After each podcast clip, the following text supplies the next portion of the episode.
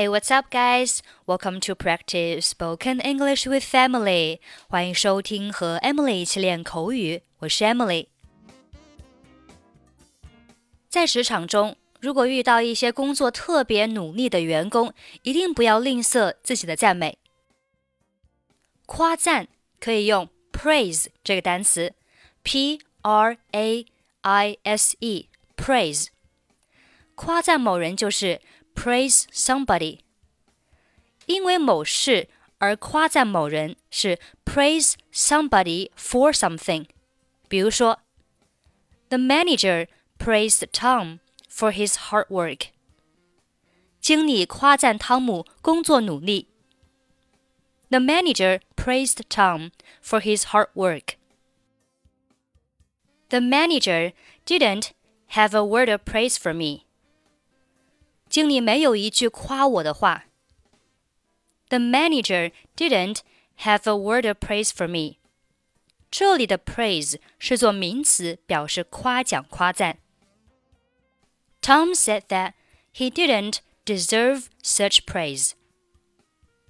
汤姆说他当不起这样的夸奖。Tom said that he didn't deserve such praise. Deserve 表示值得。 I have praised Mary to her face. 我已经当面表扬玛丽了。I have praised Mary to her face. 这里的 to her face 表示当着她的面。我们一起来听一下今天的对话。您好，先生，麦乐迪告诉我您在找我。有什么事儿可以为您效劳吗？Hello, sir. Melody told me you're looking for me. How can I help you? 是的，我想跟你谈谈你最近的工作表现。你先简单说说你最近的工作吧。Yes, I'd like to talk with you about your recent performance. Firstly, you tell something about your recent job. 好的，在这一个月里，我接待了一百组客户，努力超额完成了所有的销售任务。All right. In this month, I received 100 groups of clients and made efforts to overfulfill all sales performance。干得不错，我总是听说你经常下班之后加班。你在我们公司绝对是一个模范员工。Good job. I always hear that you often work overtime after work. You must be a model employee in our company. 谢谢您的夸奖。 我仍然还有很多地方需要学习。Thank you for your compliment. I still have a lot of things to learn. 你很谦虚，这点不错。谦虚使人进步，骄傲使人落后。You're very modest. That's a good point.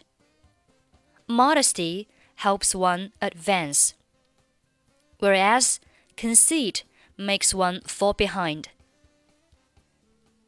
哪里？您过奖了。It's nothing. You're flattering me.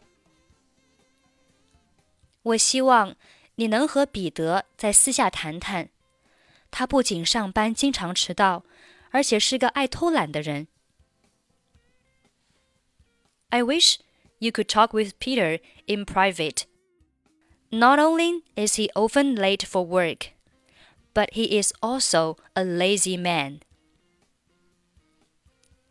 他是有一点儿游手好闲。He is a bit of a loafer. 我希望你能帮助他改正这些错误。I hope you can help him correct these mistakes. 我会尽力帮助他和其他人成为模范员工。I will do my best to help him and others become model employees.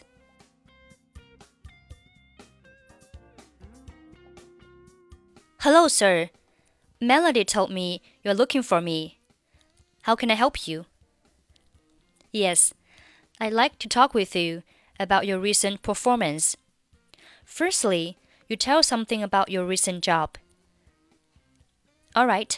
In this month, I received 100 groups of clients and made efforts to overfulfill all sales performance. Good job.